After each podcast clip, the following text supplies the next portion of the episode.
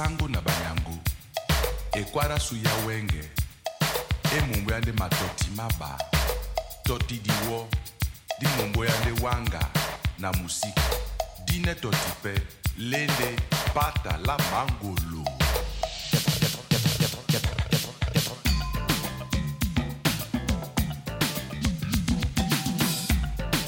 Negras Encruzilhadas, uma série produzida pelo programa Bacossô na frequência radiofônica dos Passos e Migrações Transatlântica. O programa Bacossô é um projeto de comunicação popular pensado e produzido por mulheres negras em parceria com a rádio comunitária Aconchego.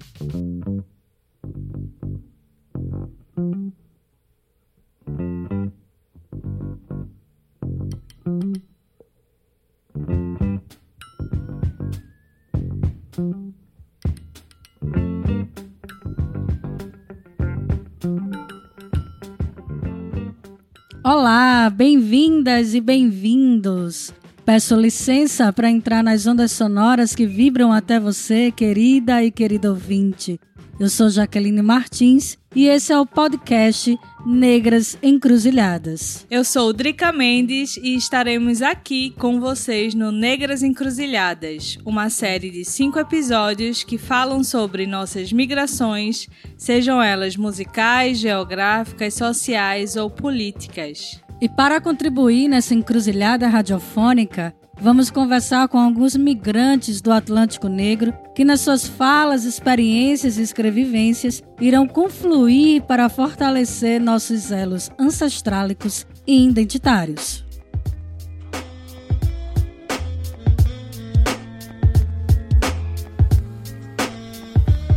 Homem negro, inferno branco, tipo Tarantino. Homem branco, inferno banto, tipo tá tirando. Os menor tá desesperado, tipo atirando. Eu querendo salvar o mundo, ela pergunta, tá zoando. É que as ruas me lembram o massacre da Serra Elétrica. Eles tentam roubar, é o massacre da cerca elétrica. E o rap preocupa com o povo, preocupa com a métrica. Mas os tentáculos do povo é o que vai me afundar. E o olho que me julga precisa fazer regime. Ou algo de nós dois vai estar lá na cena do crime. Eu só querendo eu e minha mina na fila do cine, vendo o filme da minha vitória. Sou da sua raça, mano, é a nossa vitória. Já foram farsa, vamos contar nossa história. Quilombos, favelas, do futuro seremos reis. Charles, seremos a negra mais linda desse baile charme. A negra velha mais sábia, crianças a chave. Eles são cadeados, já foram corrente, sabe? O lado negro da força, mato com meu sabre, te corto com meu sabre. Como se fosse a noite, cê vê tudo preto. Como fosse um blackout, cê vê tudo preto. São meus manos, minhas minas, meus irmãos, minhas irmãs. E o mundo é nosso. Tipo a noite, cê vê tudo preto. É, tipo um blackout, cê vê tudo preto. São cantos de esquina de reis e rainhas. E o E hoje nosso programa atravessa mares. Vamos conversar com nosso irmão malongo Giovanni Janko. Salve, salve, Giovanni, meu mano querido, que tem o maior carinho e respeito. Um prazer, irmão, ter você com a gente. Seja muito bem-vindo. Ó, conta pra gente um pouco sobre tua família, tua infância, juventude. Quem é Giovanni Janko? Olá, o meu nome é Giovanni, Giovanni Ibrahim Bar Janko, a convite da minha irmã, da minha querida irmã Drica. Eh, vou participar aqui no podcast e na série Negras Encruzilhadas. Eh, primeiramente, quero dar os parabéns eh, pela iniciativa de criarem uma plataforma que permita partilhar eh, e celebrar a vida das pessoas negras eh, de vários pontos do, do mundo. É algo que eu dou bastante valor porque, hum, de certa forma, ainda estamos um bocado distancia- dist- distanciados eh, devido à questão geográfica, né? Eh, e muitas vezes só recebemos informação pela mídia mainstream ou tradicional e não mostra as verdadeiras vivências. Uh, mas vou, vou falar, vou falar já de mim, da minha família. E começando até pelo meu nome, Giovanni, uh, foi o nome que a minha mãe me deu. E toda a gente diz Giovanni é um nome italiano, mas o meu nome escreve-se da forma brasileira, com GE e com o I, não com o Y e o, e o I é italiano. Ibrahim foi o nome que o meu pai me deu porque o meu pai é muçulmano. Uh, aliás, eu tenho um nome muçulmano também para além de, de Ibrahim, Bakari, que é um nome que foi-me dado de, de, batismo quando nasci. Barge é nome da, da minha família materna, da, da, minha, da minha mãe. E Janko, para além de ser o nome do meu pai, é o nome também da nossa família. Uh, falando da minha família, uh, sou o último filho de três da minha mãe. Uh, vivi a vida toda com a minha mãe. e, e os dois momentos em que nós estivemos parados foi quando eu fui para o Brasil. Eu vivi no Brasil durante seis meses, em 2017, na segunda metade do ano de 2017. E agora, atualmente, um, já estou afastado da minha mãe há três meses porque emigrei para a Inglaterra Estou a viver uh, em Inglaterra, em Essex. Uh, é uma cidade que fica perto de Londres, sensivelmente entre 40 a 60 minutos. Então sou muito chegado à minha família, aliás, todas as minhas bases, princípios, conhecimento, uh, vem do núcleo muito forte. Uh, fui criado por uma mulher uh, bastante batalhadora, bastante sábia, com uma série de competências sociais, uh, no que diz respeito uh, saber agregar pessoas. A minha mãe sempre foi aquela pessoa que, que juntou pessoas, né? Está uh, sempre ao telefone a tentar ajudar as pessoas, recebeu muita gente, criou filhos de outras pessoas e isso é algo que ela também herdou da minha avó. A minha avó tem sensivelmente, se não tenho enganado, nove filhos, filhas e filhos. E para além desses filhos, ela ainda criou uh, outras crianças. Só para vocês terem noção, só agora na fase adulta é que eu descobri que um dos meus tios, afinal nem é meu tio de sangue, uh, foi criado minha, pela minha avó. E o meu pai, o meu pai é um, é um homem de poucas palavras, uh, mas são palavras bastante fortes e, e com o passar do ano fazem cada vez mais sentido para mim. Então eu é o meu maior ídolo é o meu maior ídolo, é uma grande referência, tem se tornado uma grande referência e uh, é, é, é, muito grato eh, ver que estou a ficar cada vez mais parecido com ele. Uh, eu diria mesmo que o meu pai é uma pessoa muito pragmática, uh, muito sábio e penso que também essa experiência que ele tem não é só de idade, mas também a experiência de vida. Meu pai batalhou muito, passou por muita coisa, então ele fez questão que esses ensinamentos chegassem para mim.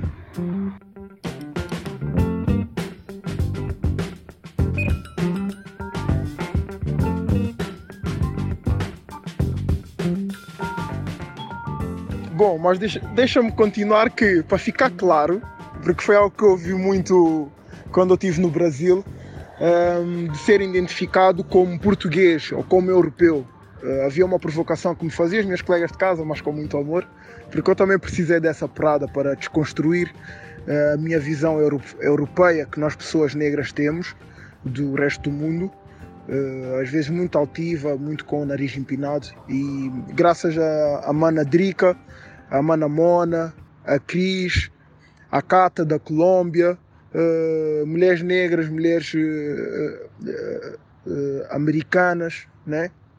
ajudaram-me a desconstruir muitas ideias que eu tinha de uma visão preconcebida europeia.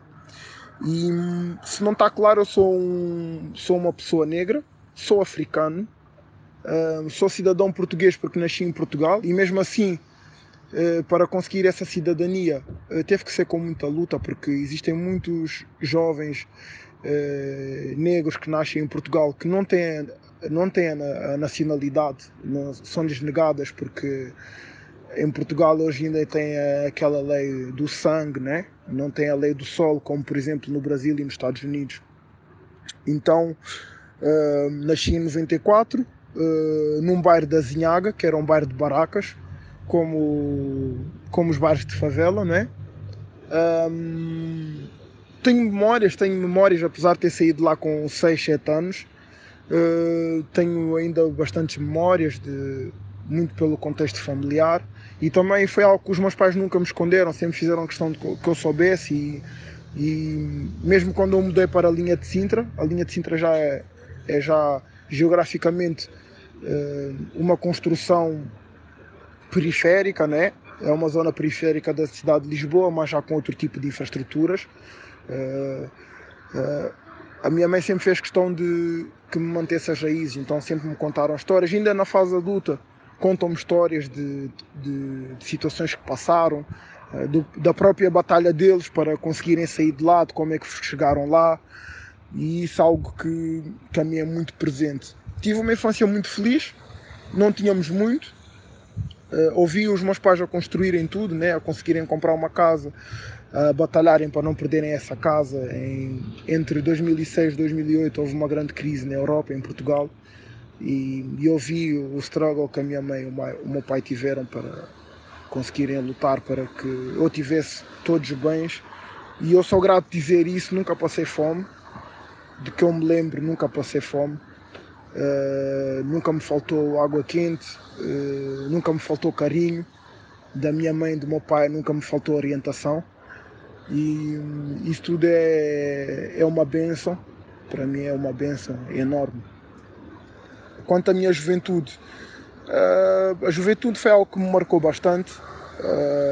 como devem imaginar, um jovem negro com background cultural africano bastante forte em casa, uh, de uma área periférica de Lisboa, onde a juventude negra é marginalizada, uh, é perseguida pelas forças de autoridades, uh, das forças estatais do Estado português. Eu penso que a juventude é algo que me marcou e, vou levar para a vida inteira, em todos os sentidos, porque fui estimulado de várias, de várias formas.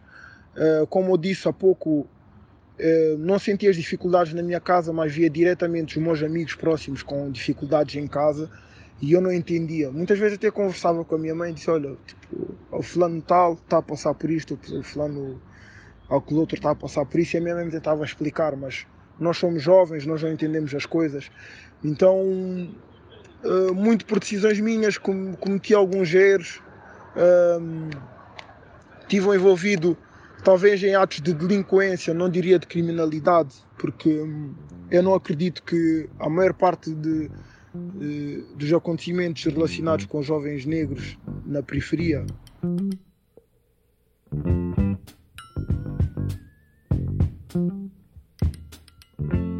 Verdade, irmão. E você falando me trouxe muitas memórias das nossas conversas lá no Rio, quando o universo, né, possibilitou que a gente se encontrasse. E lembro muito que você falava de ser africano na Europa e como sua família era sua grande fortaleza. Obrigada por compartilhar isso conosco. E você nos traz, Giovanni, nessa narrativa da, da sua juventude, né? Que foi marcada pela letalidade do racismo já nos remete a pensarmos aqui sobre a nossa juventude, né, que tem as suas travessias atravessadas pela necessidade de manter-se vivo, né? Possam ser enquadrados é, como crime. O que existe é uma perseguição é, acerada, né, é, aos jovens negros, em que há uma punição excessiva, há há histórias de jovens, eh, tanto pessoas próximas a mim, mas outras histórias que depois nós vamos vendo um pouco por toda a zona de Lisboa, de jovens que, que foram encarcerados desde os 16 anos e só saíram aos 20 e tal porque roubaram um telemóvel ou porque tiveram uma, uma briga. Um, e, e depois houve histórias de pessoas que até cometeram assassinatos em Portugal, pessoas brancas e têm apenas de 5 anos ou menos. E é um pouco, é um pouco disso que me marcou a minha juventude. Uh, ver de repente os meus amigos que cresceram comigo a serem encarcerados, uh, verem a facilidade como uh, o jovem negro pode ser encarcerado, como é que o jovem negro, a vida do, do jovem negro, como a minha vida poderia ter sido marcada pelo, pelo sistema de, de encarceramento não tanto na, na prisão, mas por exemplo num colégio. E isso foi algo que me marcou bastante na minha juventude. Outra coisa que marcou a minha juventude, uh, tanto na, na fase adolescente e também na fase adulta, que já apanha bastante o Brasil, foi a morte de dois grandes amigos meus e isso também uh, faz-me refletir muito sobre o valor da vida negra, uh, faz-me refletir muito sobre a questão do genocídio da juventude negra. Uh, os dois meus amigos, António, António Vaz, mais conhecido por Demo, e Demo, Demo de Demolidor, fomos nós que lhe demos alcunha, porque na, ele usava uma gabardine grande nas guerras de balões d'água no Carnaval. Fazíamos guerra com balões d'água. E, e, era uma pessoa extremamente envolvida na nossa comunidade, na linha de Sintra, na Rinchoa. Uh, super responsável, cuidava do irmão e, e, nós vemos como é que a vida dele foi, foi tirada por, por um grupo de jovens que também estavam lá negros, mas estava lá uma pessoa branca uh, e que mudou todo o processo e, e, e até, no, até hoje nós achamos que não houve justiça. E o Marvin, meu querido irmão Marvin, que, que me influenciou muito no meu percurso no Brasil, é alguém que, com o qual eu aprendi muito, trocamos muitas horas de conversa e no ano passado uh, recebemos a notícia que ele também foi assassinado e essas coisas marcam muito a minha juventude, né? fazem-me refletir muito sobre o valor de, da minha vida enquanto jovem negro, né? em todas as partes do mundo. As pessoas gostam de falar do Brasil, mas eu vejo esse, esse projeto uh, genocida na própria Europa. Né? Eles dizem que aqui nós não morremos na Europa porque não há a violência direta da arma como no Brasil, mas aqui também há o assassinato uh, psicológico, intelectual, né? aquilo que nós falamos de epistemicídio. Uh, vemos como é que os jovens uh, são, desde de uma idade terra, afastados do, da escola. Vemos como é que todo o, sistema está colocado de forma os nossos pais trabalharem o dia todo e não terem tempo para depois investir da mesma forma como, por exemplo, uma família branca investe uh, nos seus filhos ou tem tempo para investir. Vemos como é que é difícil os jovens negros conseguirem um, um trabalho sem, ter, sem terem que mudar toda a sua estética, a questão do cabelo, uh, terem que cortar o cabelo, vestirem-se de uma forma, falar português de uma forma. E isso é tudo reflexões que marcam a minha juventude aqui em Portugal. E espero que essas vivências também cheguem ao Brasil, porque o que eu senti no Brasil é que as pessoas uh, também têm um olhar de Portugal só aquela parte, ah, ou tenho um, tenho um tio de Braga, ou tenho uma, uma avó. Como se os portugueses todos fossem só brancos. Não, os portugueses uh, são uma mistura de várias coisas. E são negros também.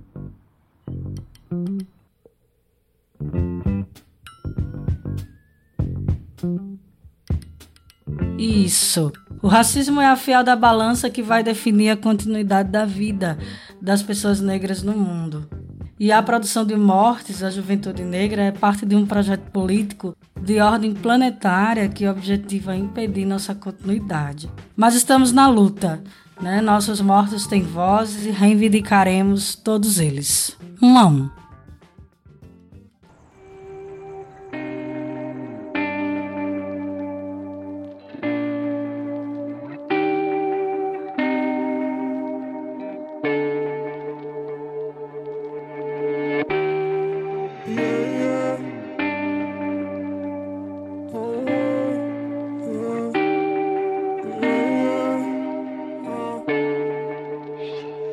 a postura que eu tomo nessa vida. People pensa que é brincadeira, mas eu nem sou humilde. Na verdade, só não digas neiras. Aquilo que eu sofri, eu não conto à tua beira. Não falo de problemas, guardo tudo na cabeceira. Eu só vim dar conselhos, até mesmo para todos eiras. Se a vossa vida é fixe, porque é que vivem sempre à espreita? A cota sempre diz o que nasce torto, não se endireita. Eu sei que sou o trigo onde há o joio nessa colheita. Só vives uma vida. Isso aproveita. Se vais dormir na forma, cuidado com quem confeita. Eu sei que o olho gordo tem andado aí à espreita. Também sei que cada um faz a cama onde se deita. Só vives uma vida.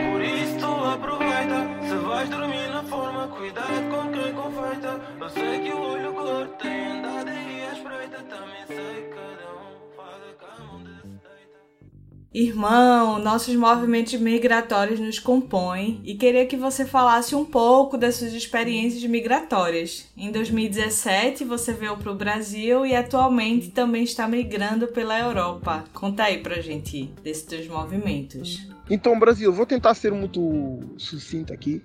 O Brasil marcou-me bastante. Eu, eu sou brasileiro, eu já sou brasileiro. Eu vivi no Brasil. O Brasil para mim não foi uma experiência. As pessoas já como é que foi a experiência no Brasil. O Brasil não foi uma experiência.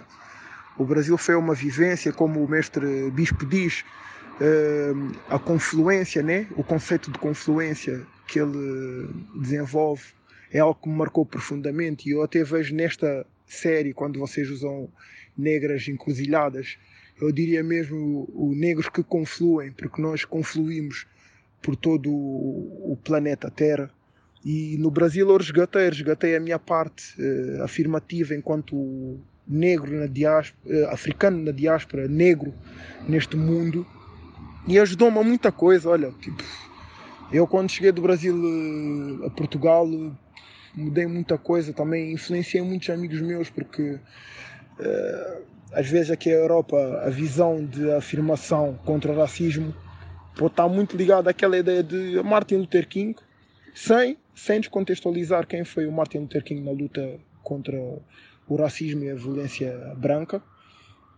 E eu senti que no, no Brasil eu ganhei um Malcolm X, percebes? Toda aquela movimentação do Brasil, toda a produção intelectual, eh, cultural, eh, orgânica do Brasil. Eu vivi numa comunidade, eh, vivi com manas negras, com irmãos negros, eh, com irmãos eh, sul-americanos do México, eh, da Colômbia. trocamos vivências com uma série de pessoas, pessoal de São Paulo, Curitiba, Pernambuco, agora já nem estou-me a lembrar. E para mim o Brasil foi isso.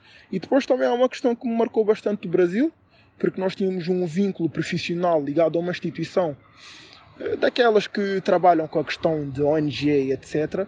E também foi uma experiência que me levou para a vida porque fez-me perceber aquilo que realmente eu não quero fazer, que é um dia estar a trabalhar num tipo dessas instituições. Então isso também foi algo que me marcou bastante. E a comunidade, a comunidade da Maré, a comunidade da Nova Holanda, eh, do Parque União, todos os jovens os coletivos com quem eu tive a oportunidade de, de, de conviver, a Maré Longboard do Mânio Marvin, que já falei há pouco, os, a galera lá do Parque União, da Roda de Rap, uh, o pessoal da roça, uh, da cerveja artesanal, uma série de pessoas com quem eu aprendi bastante e trouxe essas vivências comigo. E também muito rápido a falar uh, daqui das minhas viagens. Europa, Europa é, é um perigo. E há uma coisa como o mano Alex me diz, grande mano Alex de Cabo Verde, ele me dizia, mano, Tu estás em Portugal, tu estás na barriga da besta. Tu estás na barriga da besta e tu não tens noção.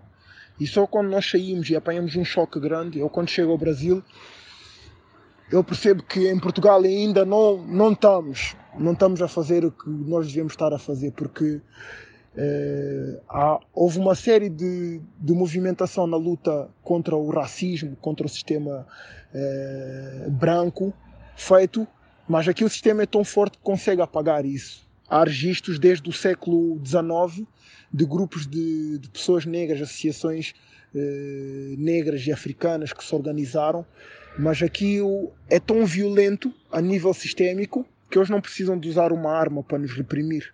Eles usam o próprio sistema para fazer isso. Então, a Europa, para mim, as viagens na Europa foi sempre um vínculo profissional. Estive em Espanha a trabalhar, Uh, as viagens que eu fiz a, aqui UK foram de férias, uh, mais. Não foi assim nada de mais, não é algo que me marca. Agora, esta parte marca-me porque é, é, mais no contexto mesmo de mudar vida, né? O capitalismo é foda, também preciso de comer, preciso estar bem para ajudar quem eu quero ajudar e também para ajudar a minha cabeça. Então tive que fazer essa mudança porque Portugal a mim só me afundava e teve que ser mesmo.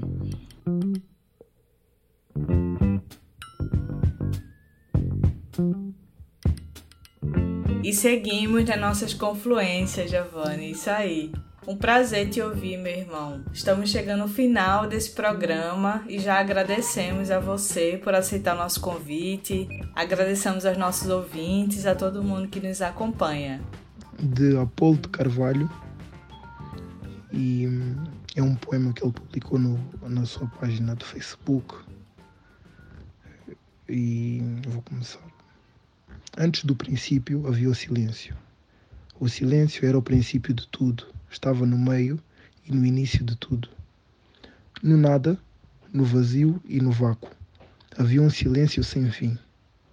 O silêncio flutuava no vazio e o vazio era vivo. Pairava sob o vácuo e o vácuo era orgânico. Preenchia todos os recantos do nada. E o nada transbordava de energia. Tudo existia no silêncio. Nada existia sem o silêncio. Ele vibrava, pulsava e expandia enquanto criava a mais bela das sinfonias, omnisciente, sensível a todo o movimento.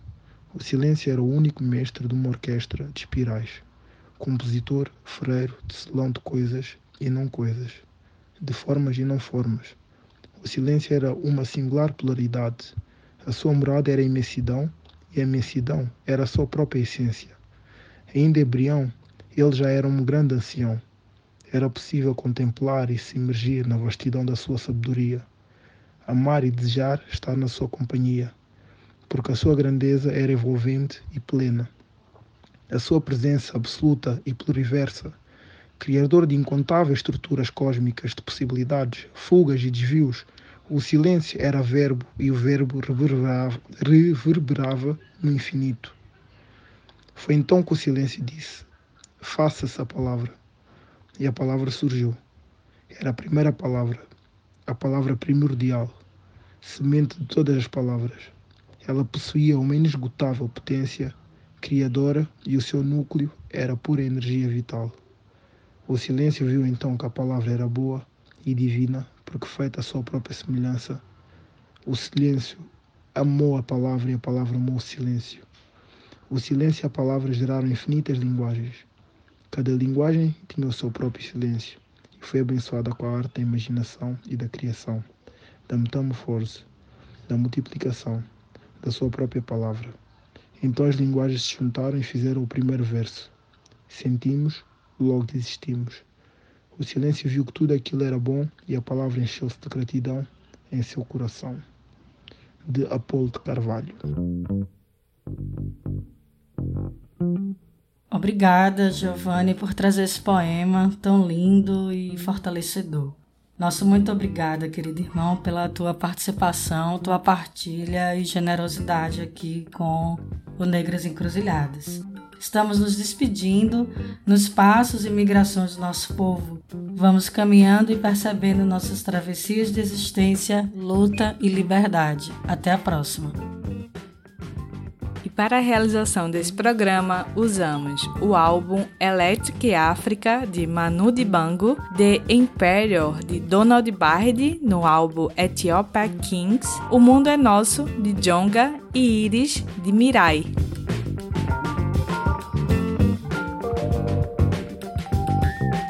Na locução, pesquisa e roteiro, Jaqueline Martins e Drica Mendes. Edição, Gus Cabreira. Parceria de sempre, Rádio Comunitária Aconchego. O Negras Encruzilhadas é uma série realizada pelo programa Obacossô e apoiado pela Lei Aldir Blanc de Pernambuco.